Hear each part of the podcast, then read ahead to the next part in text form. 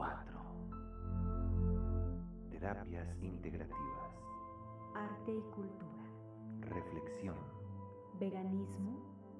Meditación.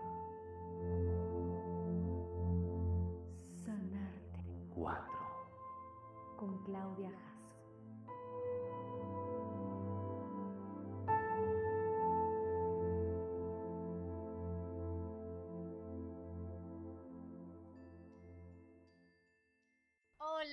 Querida familia Sanarte 4. Yo soy Claudia Martínez Jasso, terapeuta transgeneracional, humanista, sanadora holística y creadora escénica. Y el día de hoy estoy aquí contigo para compartirte el tema de tengo que anularme para que nosotros dos existamos como pareja. Y bueno, ¿por qué elegí ahora este tema para nuestro podcast de hoy?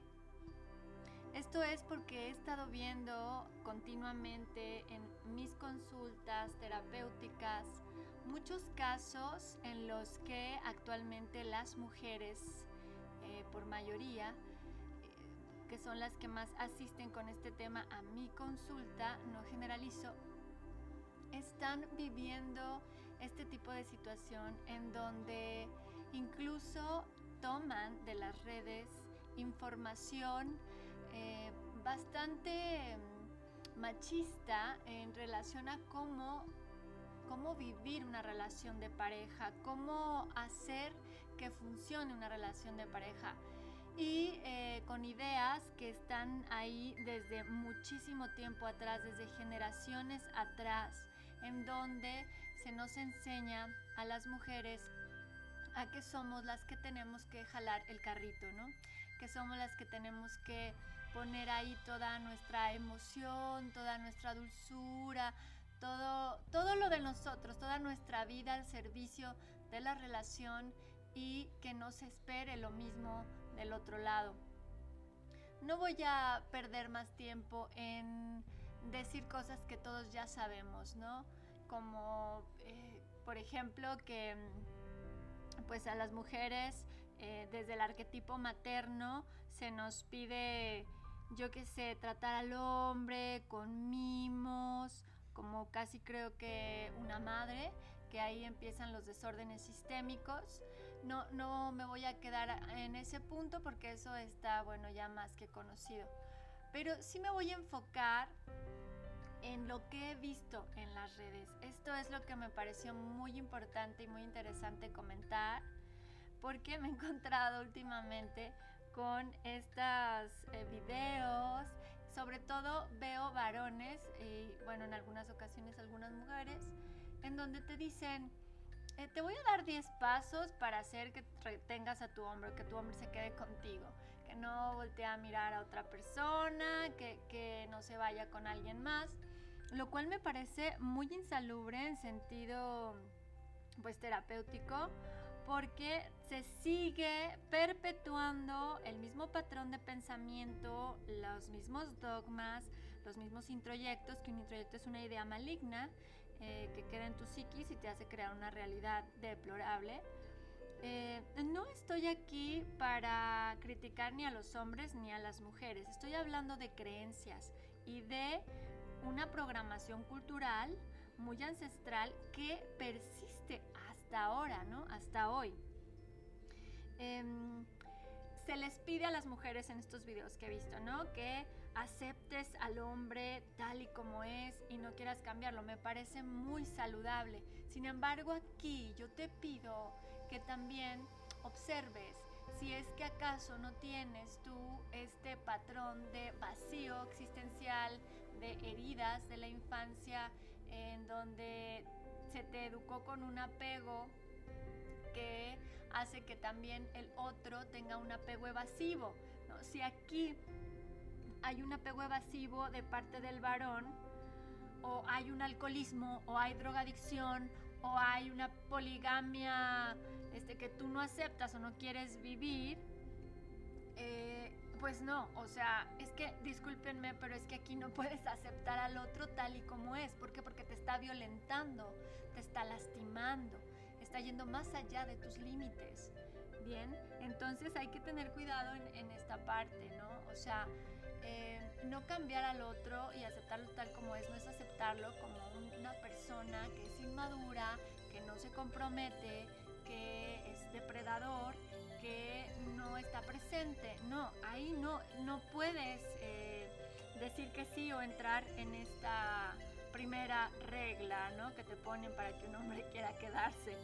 También que dicen que les aprecies eh, y que les hagas sentir muy apreciados en sus objetivos y en su misión y que los hagas sentir motivados. Y bueno, esto claro, es, es muy bonito y se tiene que dar en ambas partes, ¿no? Porque hay tres partes importantes en el amor, que son la amistad, tiene que ver con la ternura, la pasión que tiene ver con una, que ver, perdón, con una buena sexualidad, con disfrutar la vida, con el eros y también un compromiso. Y por lo tanto, o sea, si estás en pareja, vas a querer que el otro eh, sobresalga, que el otro brille, que el otro tenga éxito. Pero no eres su mamá. O sea, sí, me estoy dirigiendo más en este podcast a las mujeres, pero me encanta que los hombres lo escuchen para que también participen en, en los comentarios y, y me digan qué piensan de esto que les digo. Entonces, claro que lo vas a apreciar, pero es por una forma, es decir, porque es natural, ¿no? Apreciar al otro y, apoyar nuestros objetivos, pero no como una madre, ¿sí? Porque aquí es donde empieza todo el problema, en donde ya no se está ocupando el lugar de la pareja, en la que tú dices, tú y yo somos iguales, tú no eres más que yo y yo no soy más que tú, somos iguales, estamos en este mismo nivel y eh, vamos juntos caminando de la mano a la par, pero viendo hacia el frente, ¿no? Bien, no digo, no de forma vertical, no viendo a uno hacia arriba o hacia abajo. Te dicen que no compares a, este hombre con, otros hombres, que le hagas sentir seguro, etc. Bueno, obviamente eh, esto no lo vas a hacer, ¿no? No vas a estar comparando porque si tú te amas a ti misma no te vas a comparar a ti con otras personas y no vas a comparar a otros. Pero a lo que voy aquí es cómo, cómo se le pone al hombre en una postura de, de bebé o de niño, como muy de depredador, en el sentido de el rey el rey mal aspectado en un arquetipo, como que tienes que estar eh, brindando pleistesía para que entonces él quiera quedarse. O sea, se le posiciona con altivez, como desde una soberbia, en donde realmente la mujer está como en estas novelas del romanticismo, en el suelo, desmayada, casi creo que suspirando como una Penélope, porque el hombre quiera estar con ella. Miren, este arquetipo ha hecho tanto daño y lo sigue haciendo porque tengo el consultorio a reventar con estos, estos casos de mujeres em, que no se aman y que están completamente dependientes emocionalmente del varón. Te dicen en los consejos de estos hombres que ponen esto en, en las redes sociales, dice, no seas dependiente emocionalmente de tu hombre, no queremos verte como una mujer necesitada. Y no, bueno, claro, ¿no? Aquí hay, es muy importante entender que, claro, tú tampoco eres una niña, tú tampoco vas a pedirle a él que te dé lo que no te dio tu madre o tu padre, te vas a hacer cargo tú para que la relación funcione. Sin embargo, también es un poquito por ahí, em, pues, ser cómplice de esta no presencia del varón eh, colectivamente, ¿no? O sea, en el sentido de que el hombre está dirigido hacia sus objetivos, hacia su éxito eh, profesional, o bien hacia otro lado, hacia su vida social, a su vida fuera de casa. Y eh, entonces es como tú ya no pidas nada. Y la verdad es que esto se ha vuelto un caos porque ahora lo que sucede es que casi creo que está en serio prohibido eh, pedir, ¿no?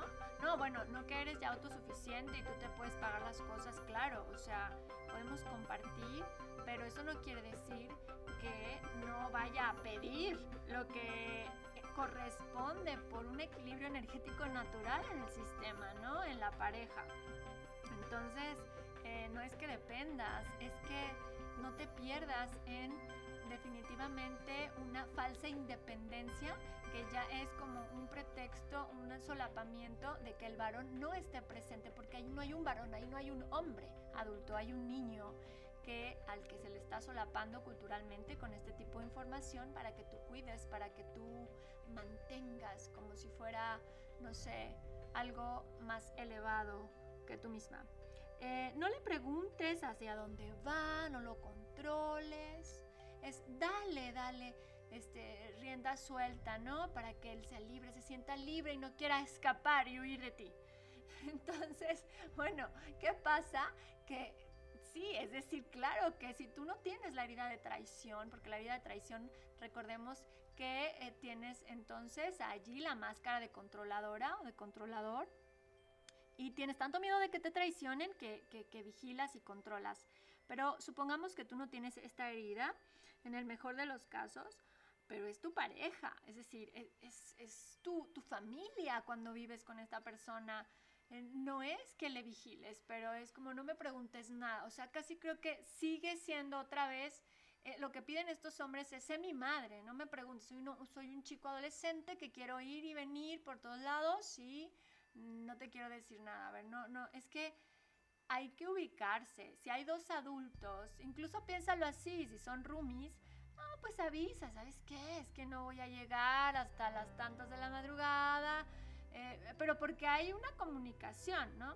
Ahí es este como para reflexionar eh, eh, en todo esto que se te pide, ¿no? O sea, realmente sé completamente una madre abnegada en relación con tu hombre dale sexo, te dice este hombre, dale sexo a tu hombre para que entonces él no tenga que voltear a ver otra mujer. Porque si no, bueno, va a ser tu culpa. Ah, ok, pero ¿y dónde está este señor hablándole al hombre? A ver, ¿acaso? Porque yo lo veo en el consultorio todo el tiempo.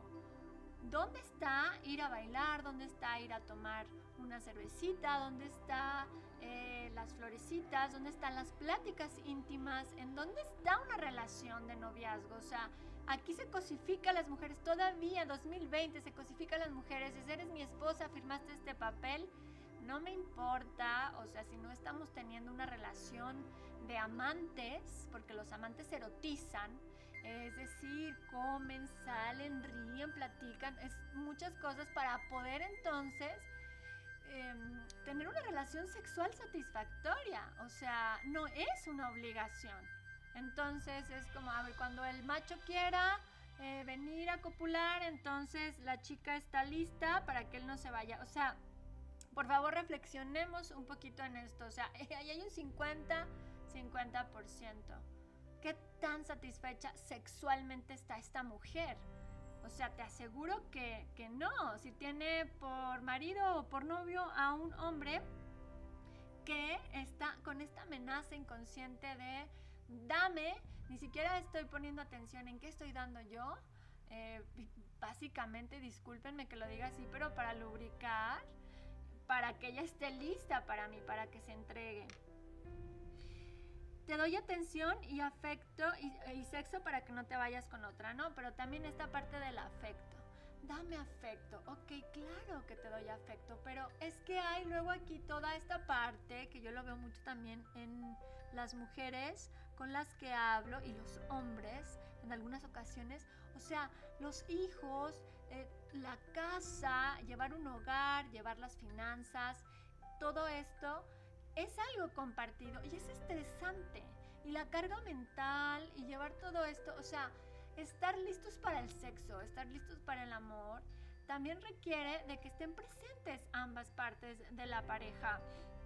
Y, al parecer es como si este señor quisiera seguir su vida de, de soltero, pero con una esposa en casa.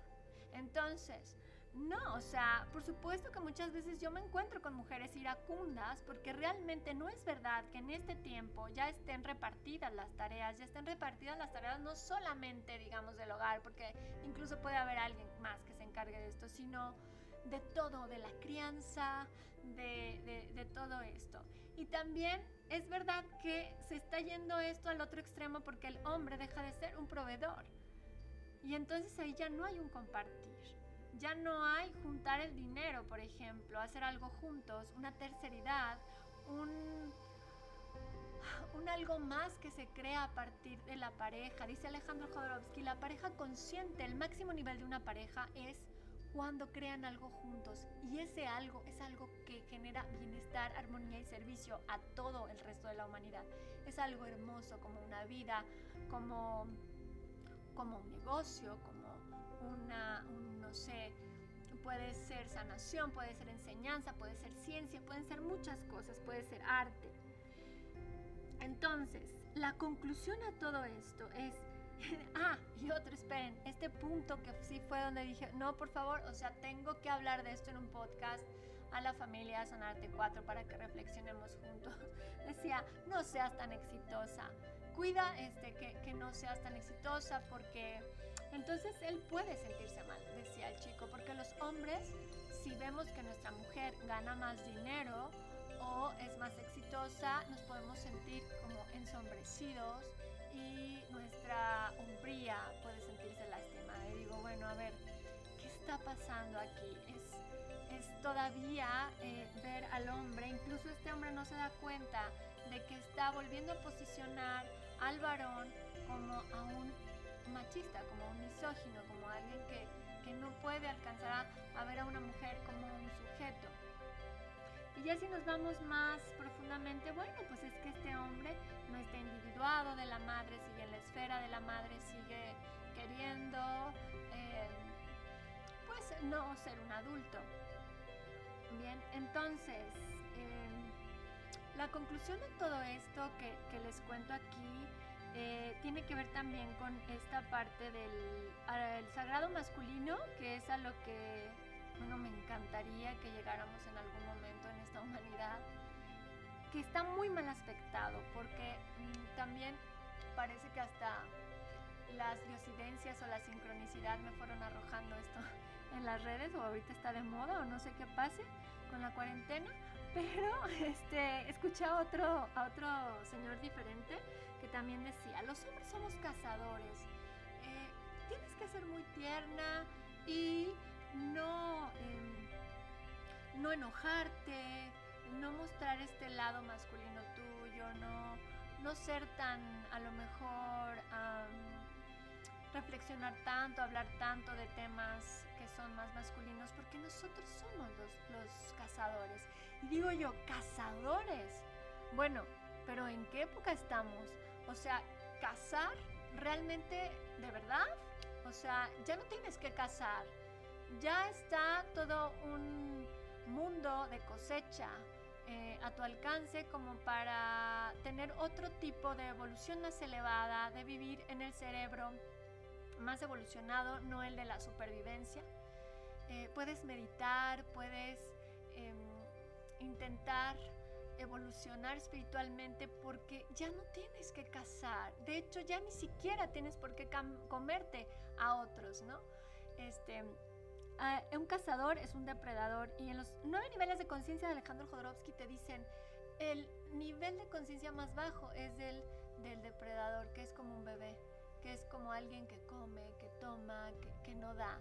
Y un hombre en su sagrado masculino, un hombre en su adultez, no es un cazador, es un maestro, es un sabio, es un mago, es un hombre adulto que está presente, que provee, que protege desde el respeto y que mira a una mujer con los ojos del alma, con los ojos del amor. Eso es un hombre adulto. Entonces, si te estás encontrando con este tipo de, de textos, de discurso, de retén a tu hombre, basta, suelta esa carga de tu espalda. No tienes que retener a alguien. Y si alguien se va por alguna de estas razones, Amiga mía, amigo mío, si lo haces o si por ahí tienes alrededor algunas, algunos varones que tienen estas creencias, qué bueno que se fue, qué bueno que se va. Porque si tú, que seguramente si estás escuchando esto es porque te trabajas, porque tienes un proceso evolutivo, estás trabajando a ti misma, a ti mismo, es también, bueno, lo digo también por las parejas de hombre y hombre, ¿no?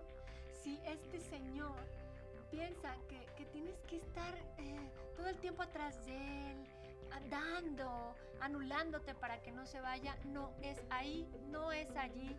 De verdad, 50-50.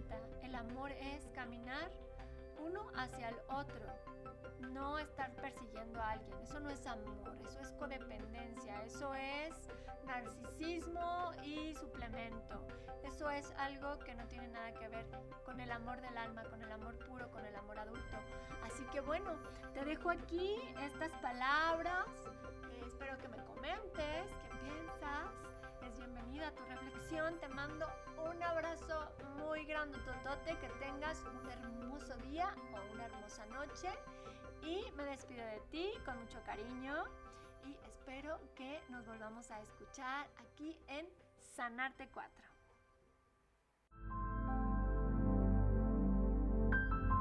Sanarte. 4. Terapias integrativas. Arte y cultura. Reflexión. Veganismo. Meditación. Sanarte. 4. Con Claudia.